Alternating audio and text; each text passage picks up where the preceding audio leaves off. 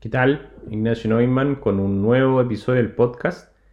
En esta edición tenemos a Víctor Montori. Víctor nació originalmente en Perú, pero ha vivido gran parte de su vida en Estados Unidos y él ha liderado un movimiento llamado la Revolución de los Pacientes o la Revuelta de los Pacientes, que tiene como objetivo devolver a los pacientes, a las personas, al centro de nuestro quehacer, mediante un cuidado que sea cariñoso, que sea gentil y que no sea demasiado impertinente, que se preocupe de respetar las vidas de las personas a las cuales estamos atendiendo. Es una entrevista tremendamente interesante, así que los invito a escucharla.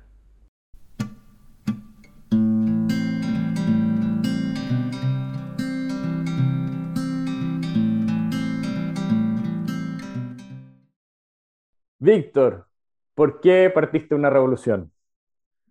Bueno, los sistemas de salud y la práctica de la medicina han evolucionado en los últimos, no sé, 150 años eh, en una dirección eh, que nos ha ido alejando sistemáticamente del cuidado del paciente. Entonces crea una paradoja, ¿no? el, objetivo de la medicina, el objetivo de los sistemas de salud es el de cuidar al enfermo, es el de mejorar la situación de aquel que vive con enfermedades crónicas, este, en un buen día es el de interferir con los procesos que llevan a la enfermedad a través de, políticas sociales y económicas que, eh, y, que, disminuyan el trauma y disminuyan la, eh, los determinantes pues, este, socioeconómicos y corporativos de la salud. Eh, en un buen día todo eso debería estar ocurriendo, pero lo que ocurre es un proceso, se procesa al paciente, se procesa a la persona, se le trata con, con apuro, eh, sin determinar claramente cuál es su situación, em, su, tanto desde el punto de vista biológico como desde el punto de vista biográfico, y se les da tratamientos pues, genéricos, ¿no? lo que se recomienda, ¿no? lo que está en la guía práctica para gente como esta, no para esta persona. Y ese estado de cosas eh, yo lo considero inaceptable porque para la persona que está sufriendo y que viene por, eh, por cuidado, el que se le atienda de esa manera resulta fundamentalmente cruel y, y esto tiene que cambiar. Entonces, cuando uno observa las fuerzas de cambio en el sistema de salud, uno pensaría pues que los profesionales tenemos una función pues central en, en darle el tono y la calidad eh, necesaria pero lo, real es que no ocurra. Y eh, entonces la idea de, que podemos llegar a un sistema de salud que cuide, a una medicina que cuide, o, que esos sistemas no cuidan. Entonces la, idea es crear condiciones para que las personas que trabajan en el sistema puedan cuidar. Eh, la idea de lograr eso eh, a través de reformas, a través de mejoras de los sistemas como son, resulta poco probable. ¿no? Eh, lo, que hay que fundamental, lo que hay que hacer es un cambio fundamental y el cambio fundamental es, es el de tornar, darle la espalda un poco a esta medicina industrializada y, con todas sus este, patologías pues, del cuidado que, que, con la que, conlleva esta industrialización y, eh, eh, y, tornarnos hacia una atención cuidadosa y, y gentil para todos. Y este y este tornar, pues, este, de punto de vista etimológico, eh, coincide con la idea de revolución, ¿no? Que es esto de, girar, ¿no? Em, y, y, obviamente la revolución es, una, es un cambio radical, es un cambio fundamental, y creo que es importantísimo, este, por las experiencias de nuestros países, eh, recalcar que la revolución a la que, que, estoy yo fomentando es una revolución no violenta, ¿no? Porque la, las revoluciones violentas tienen como víctima casi universal las mismas personas a las que queremos ayudar este, con este cambio. ¿no? Así que por eso es que eh, propongo una, una, revolución, por eso es que creo que es un cambio fundamental. Y le digo la revolución del paciente porque, eh, no porque creo que los pacientes este, tengan que liderarlo necesariamente, pero entiendo que la sociedad civil, los pacientes incluso, y los profesionales muy pronto, eh, van a tener que liderarlo porque los profesionales no lo hemos hecho hasta el día de hoy. Una de las cosas que aparece eh, a lo largo de los años, porque yo he visto charlas tuyas en el tiempo, digamos, y este concepto ha ido madurando, una de las cosas que aparece es el tema de la crueldad en la atención y otra, otra cosa que aparece es como esta producción en serie o esta industrialización de la medicina. El, con, solo con la idea de hacer un contraste, digamos, cómo, cómo tú te imaginas en el fondo el futuro, cómo, ¿dónde ves esa crueldad hoy en día? ¿Dónde ves esa, ese, ese tratamiento genérico de, de, las personas? Bueno, este, el COVID nos ha ayudado a, a demostrar esa crueldad eh, y para que la vea quien no, o sea, hasta quien no la quiere ver la tiene que ver, ¿no? Eh, eh, no conozco la, realidad y la respuesta en Chile o en Argentina, pero en muchos lugares los centros de salud no, no podían responder a, a, la necesidad de los pacientes con COVID ni a la necesidad de los pacientes que necesitaban atención de salud fuera de COVID. Y eh, a la vez, eh, los clínicos, eh, enfermeros, farmacéuticos, terapeutas, médicos, llamados a la cabecera del paciente a atender, se encontraron pues sin protección, ¿no? presentándose a ver al paciente sin las medidas de bioseguridad necesarias para salvaguardar pues su integridad física.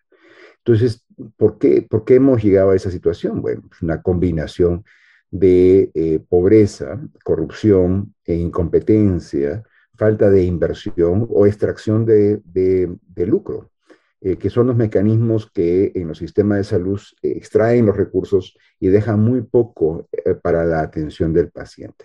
hemos visto esa crueldad en pacientes que llegan con múltiples enfermedades crónicas y se les hace ir de, una, de un consultorio a otro, a otro, a otro, con gente que no, que no colabora, que no se comunica, el paciente tiene que este, entretejer estas recomendaciones, eh, muchas veces son recomendaciones que se contradicen, eh, tiene que el paciente solo o de repente con su familia trabajar, la, darle sentido a estas recomendaciones pero en el camino tiene que trabajar mucho el sistema. Eh, una, una, chilena, Cecilia Rodríguez, me enseñó que el, paciente se, este, se enferma tres veces, ¿no? La primera vez cuando le dicen que tiene, la segunda vez cuando tiene que eh, navegar el sistema para lograr el tratamiento que necesita, y la, y la tercera cuando le pasan la cuenta, ¿no? Y eh, esas son, pues, este, eh, no son las, las respuestas de un, de un sistema que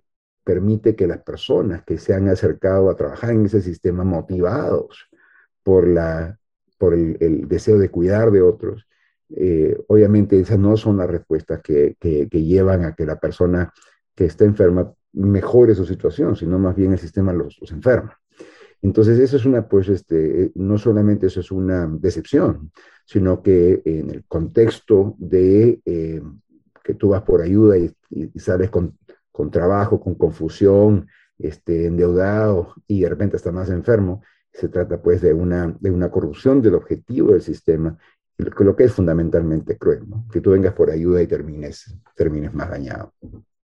¿Cómo partimos? Porque es el, la medicina occidental, digamos, está estructurada. Es increíble que uno se mueve país a país y hay diferencias, pero fundamentalmente el modelo de atención es muy similar, digamos. Eh, hay una, al menos, digamos, está este objetivo, digamos, de ver el paciente como un conjunto de enfermedades, que cada uno lee una enfermedad y lo diría a otra parte.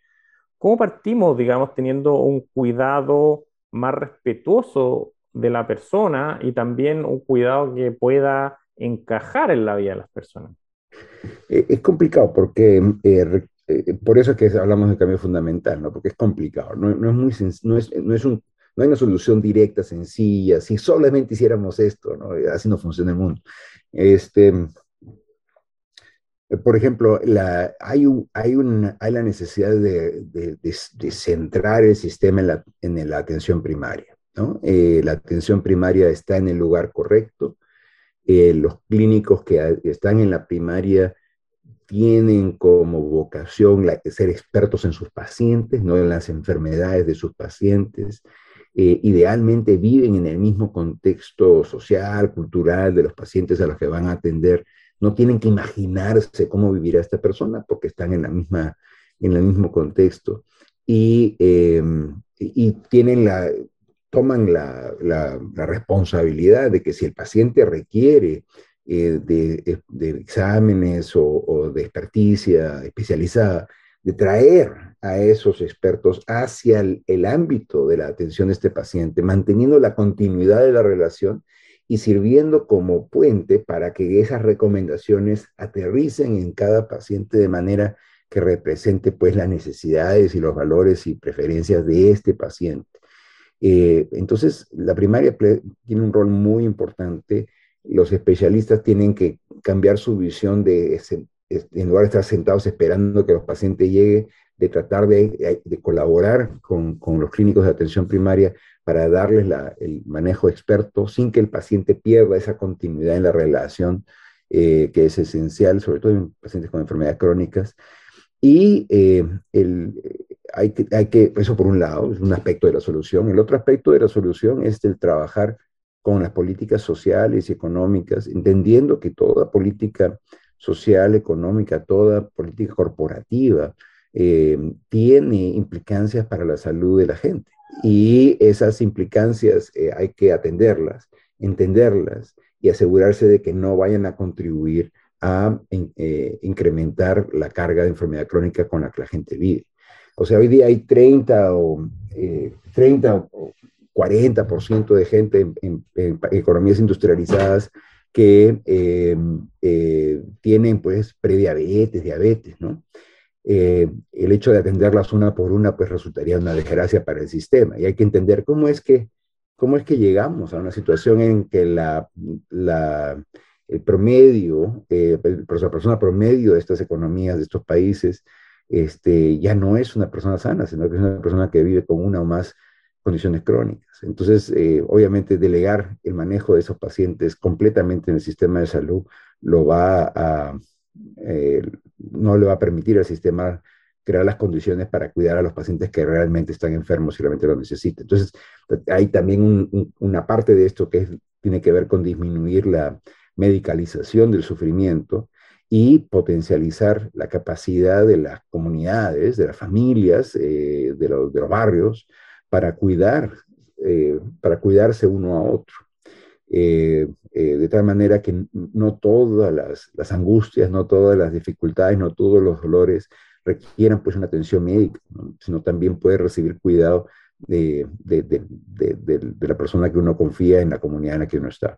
Eh, le hemos quitado bastante poder, le hemos, le hemos quitado bastante confianza, le hemos quitado la posibilidad a mucha gente de atender a otros, ¿no? Este, a la, madre nueva con su bebé recién nacido, le decimos, si ves algo raro, lleva a tu niño al pediatra inmediatamente, porque no vas a, no vas a estar este, perdiendo tiempo, cuando sabemos que hay mucha, o había de repente, ya se perdió, no sé, mucha sabiduría en, en, las abuelas, en las tías, de poder decir, oye, acá no, esta es la forma en que lo manejas y no tienes que siempre estar corriendo al clínico, ¿no? Entonces hay que un poco devolver a la comunidad o reentrenar a la comunidad en las prácticas sencillas del, cuidado. Eh, quizás la, más desarrollada en nuestros países es el de que cuidamos a otras personas cocinando para ellas, ¿no? Este, eh, pero el cocinar, el darle de comer a alguien, por supuesto, es una forma de cuidarla muy, muy linda, muy buena.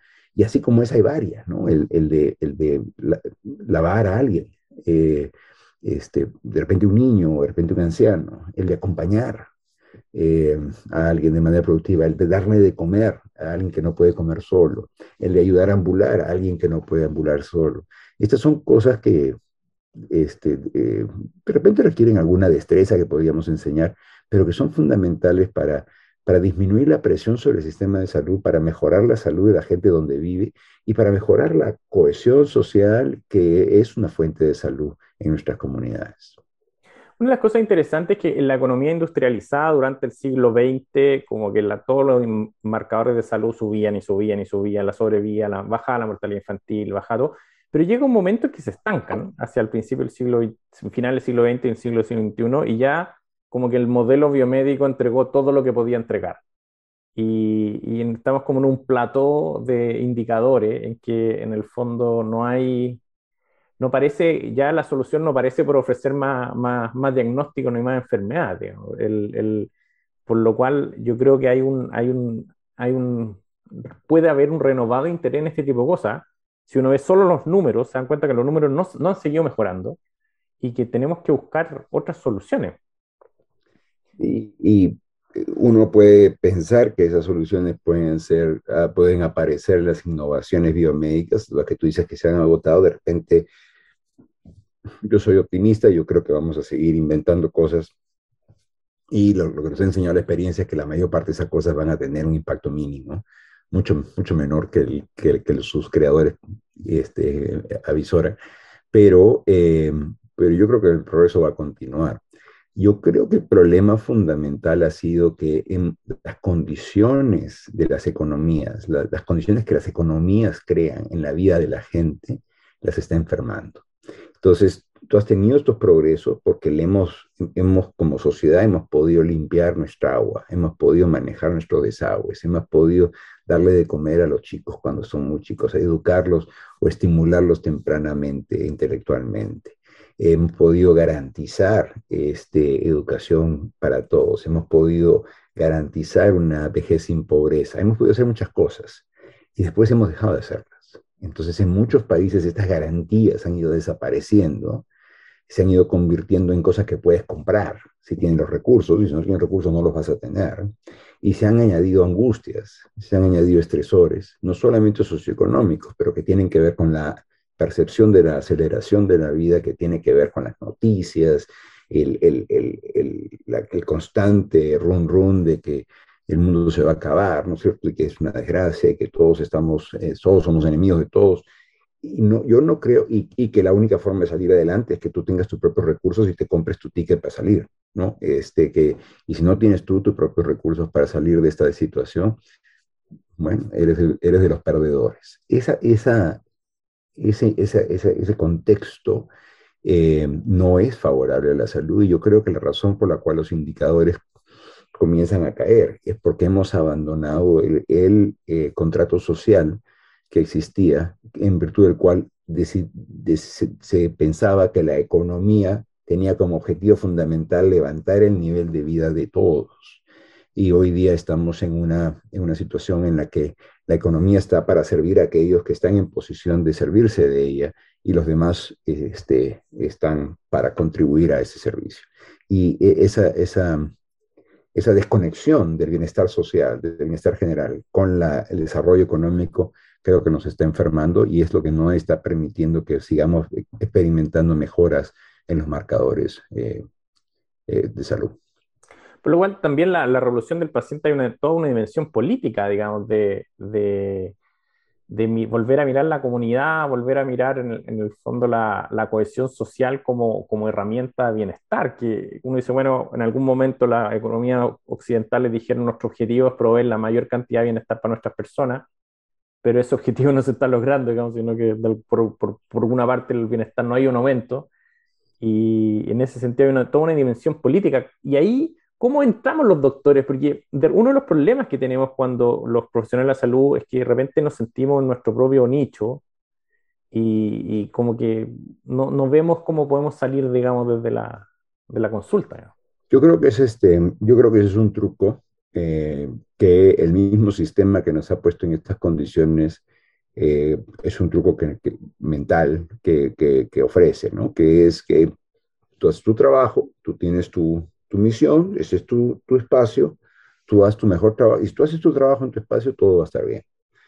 Eh, y, y, uno se da cuenta, sobre todo yo soy médico de diabetes, entonces este, el, el paciente crónico para mí es el indicador del sistema, o sea, la persona que que se fractura una pierna, va, la reparan, se rehabilita y ya está. El, sistema es muy bueno para reparar, para arreglar, pero los pacientes que no podemos reparar, que no podemos arreglar, que tenemos que acompañar y mantener saludables a pesar de sus enfermedades crónicas, esos son los pacientes que nos, indican qué está pasando.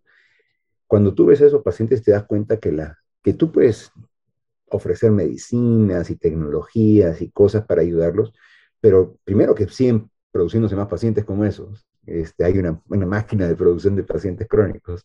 Y por otro lado, que hay una limitación de, tus tecnologías porque en el momento en que se viene una crisis económica tus pacientes o no pueden comer o, comen mal o no pueden ejercitarse o no pueden autocuidarse o tienen que trabajar dos empleos, entonces no tienen tiempo para el autocuidado. Hay una serie de complicaciones, todas de las cuales son sociales. Entonces, la idea de que el médico o el consumidor, el, público ya no es el público, ya no es, un, ya no es un ciudadano, es un consumidor. La idea de que el, profesional o el consumidor solamente pueden actuar desde el punto de vista económico es una visión muy, muy limitada de, de, nuestra, de nuestra actuación social, ¿no? Entonces, creo que es importante eh, un poco rechazar estas nociones tan limitadas en nuestro ejercicio profesional y nuestro ejercicio ciudadano y entender que tenemos un compromiso, eh, sobre todo aquellos que hemos tenido la ventaja económica y educativa de, de formarnos, tenemos un compromiso de, para contribuir a los reales determinantes de salud y casi todos esos pasan por el ámbito político y económico y social. Y no tener voz en ese espacio eh, es no tomar, no tomar responsabilidad y no responder a ese privilegio que, tenemos. Claro, porque en el fondo esto de, de, entender la salud como la ausencia de enfermedad solamente, digamos, que es parte de esta industrialización, no hace, digamos, concentrarnos, bueno, le controlamos su diabetes o qué sé yo. Pero si uno ve la salud como un, fenómeno más amplio, en el fondo dice, bueno, en que uno rápidamente empieza a salir del ámbito de la medicina y empieza a entrarse en otro tipo de cosas, digamos, y probablemente el, también esta visión reduccionista de la salud como solamente ausencia de enfermedad no ha llevado a una mirada muy estrecha a la medicina. Pero un, aspecto importante aquí es que así como hablamos de, por ejemplo, de la pobreza o la la falta de seguridad, eh, la, falta de techo, este, la falta de nutrición, la falta de educación como determinantes de la salud. El otro determinante de la salud que yo creo que lo hemos visto muy claro con COVID es el cuidado mutuo, la, ayuda mutua, el cuidado mutuo, la solidaridad. Yo creo que la,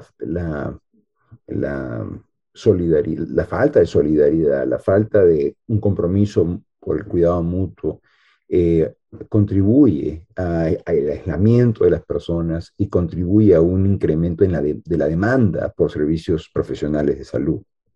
Y entonces tenemos que, uno de los, de los o sea, si bien hay un programa muy grande en cuanto a políticas y etcétera, hay un programa también bastante enfocado que tiene que ver, que ver con el ámbito nuestro, que es cómo promovemos en las sociedades una actitud más solidaria, eh, más enfocada en el cuidado mutuo, que puede ser tan sencillo como el cuidado mutuo de nuestras familias extendidas, que a veces son bastante grandes y que crean una comunidad muy, muy potente, pero también pueden ser cómo, cómo potenciamos el barrio, cómo potenciamos la escuela, cómo potenciamos las otras formas de juntarnos que tenemos, el, el club de fútbol, no sé, para, para promover el cuidado mutuo eh, y la solidaridad. Y hemos visto en la pandemia que cuando hemos tenido momentos de solidaridad, momentos de cuidado mutuo, ha sido cuando hemos estado mejor y cuando hemos, nos hemos, hemos regresado a nuestro estado miedoso y, y, aislado, individualista, nos hemos encontrado que no, que, somos tan, que estamos tan protegidos como el más vulnerable, ¿no? que, lo, que,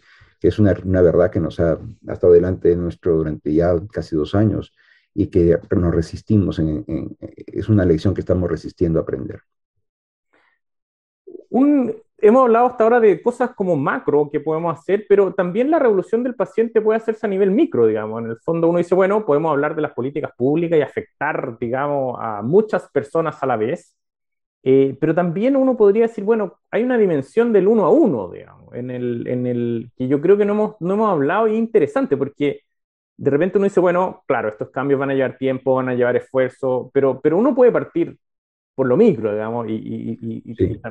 hay, que tener cuidado con eso porque no quiero, este, porque hay mucha gente que busca crear condiciones para cuidar bien en su propia práctica, por ejemplo, profesionales que lo van a hacer, y eh, eh, resulta un tema casi heroico, ¿no? Que a pesar de las condiciones, logran crear las condiciones ellos para poder cuidar bien.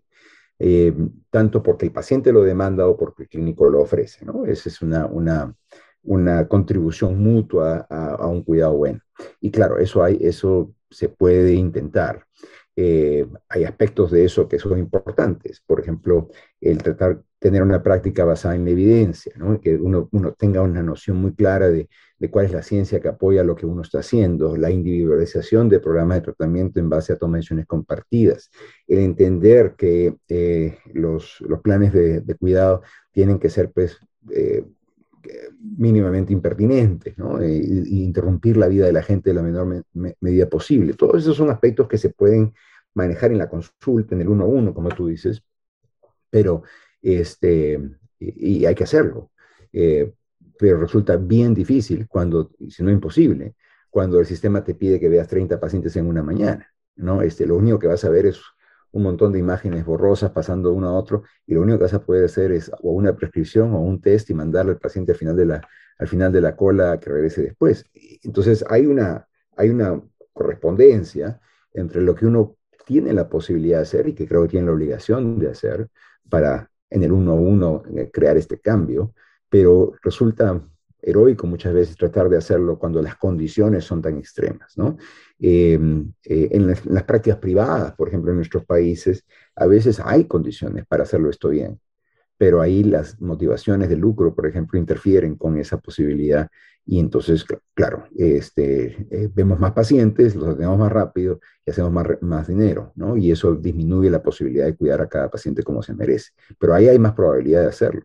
Que no se haga, revela pues una corrupción en el, en el propósito del sistema. Claro, hay una romantización de la precariedad en el sentido de que en el fondo es como lo que no suple el sistema se le pide a los, tanto a los pacientes como a la médica y se les disfraza de compromiso, de, de, de, dedicación, de vocación, pero en el fondo una romantización de la precariedad.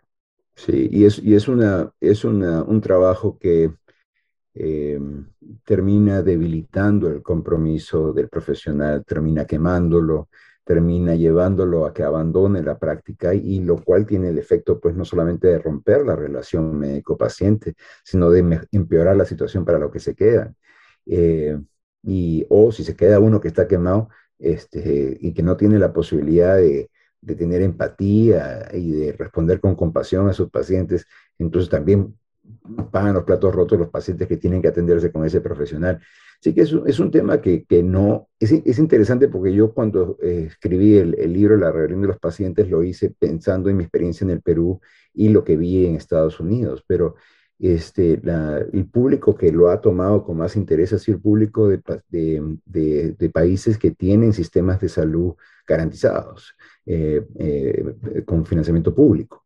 Y en esos países el problema no es tanto el, el, lucro a nivel micro o macro, sino es la falta de inversión en el sistema de salud y el abandono completo de eh, eh, este, este esfuerzo de solidaridad y bienestar común que llevó a formar esos sistemas de salud financiados públicamente, pero que al abandonarse como, como parte del tejido social, crean demandas sobre el sistema de salud que ningún sistema ni ninguna economía pueden sostener. Entonces, esto es complejo, ahí tiene muchas partes macro y micro, como tú dices, pero la respuesta no es pues, este, mejorar la calidad de los sistemas y, este, y publicar guías prácticas, esas cosas, ¿no? Pero todos esos contribuyen a, eventualmente eh, eh, crear un sistema capaz de crear las condiciones para que las personas, que son las únicas que pueden cuidar, las personas se puedan encontrar sin apuro y puedan en, entender lo que está ocurriendo y responder eh, con competencia y con compasión a la problemática que trae el paciente. ¿no? Y, y el momento que podamos hacer eso,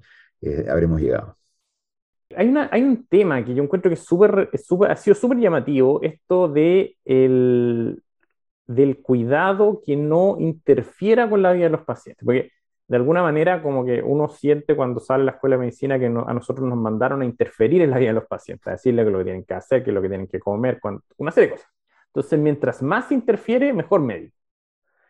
Eh, y, y, una de las cosas que al menos a mí me ha llamado más la atención en, en, esto del, del, cuidado, en el fondo, del paciente, es, bueno, ¿cómo hacemos un cuidado que no le signifique un trabajo extra al paciente un, un, o tener que hacer un, no sé, o ser un trabajo medio tiempo. Yo me acuerdo que alguna vez tú utilizaste esa palabra, que además de tener su sí. trabajo tiempo completo, tiene un trabajo de medio tiempo en ser paciente.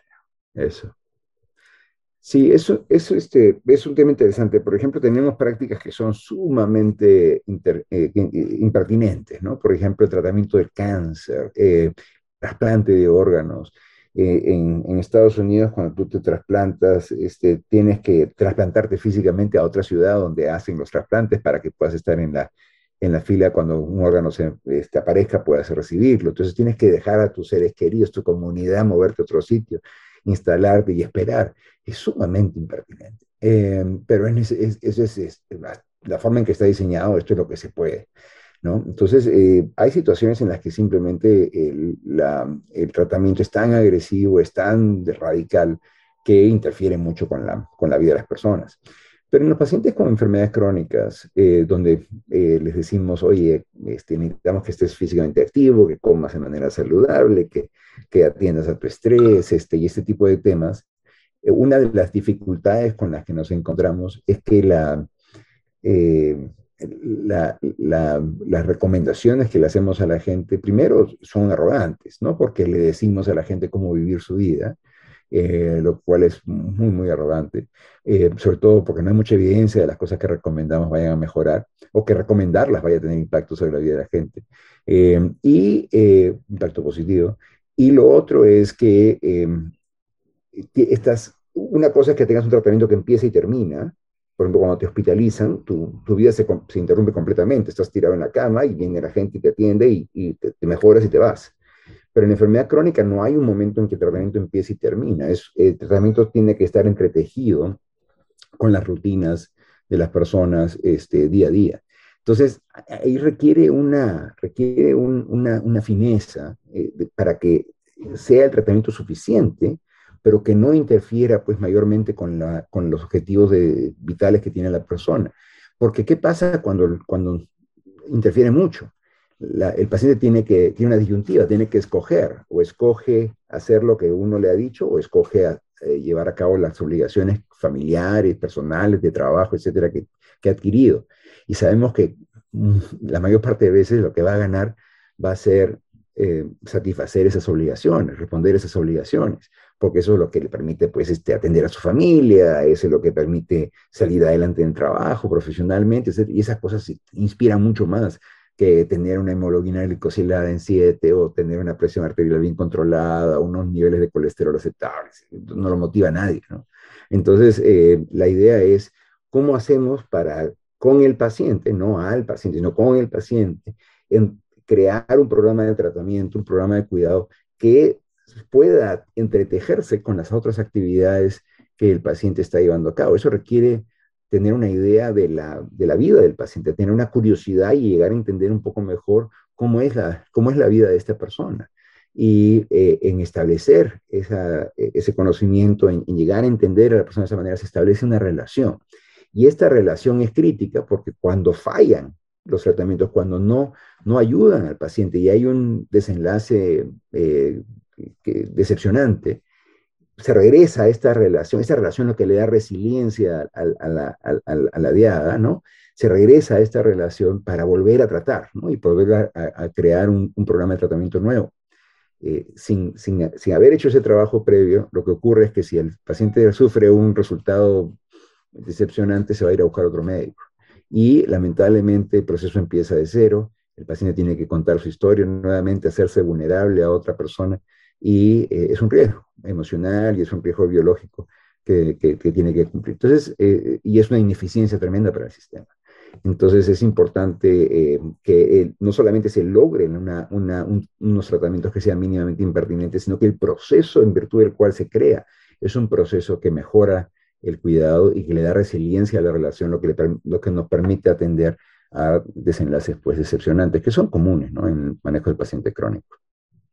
Ahora Víctor Montori, muchas gracias por este, por este tiempo, ha sido tremendamente interesante. Yo creo que el, es un tema que tarde o temprano todos los que partimos en, la, en el curso de la medicina sana evidencia y en, incorporar evidencia a nuestras decisiones, terminamos cayendo en, en, que sí, bueno, la evidencia solamente nos indica el camino, pero no nos dice qué hacer y, y de alguna manera terminamos transformándonos en decir, bueno, acá lo que necesitamos es potenciar a nuestros pacientes y establecer una, una cosa distinta. El camino, cuando uno lo mira para atrás, dice, bueno, era tan evidente, pero uno al principio no era capaz de verlo, digamos.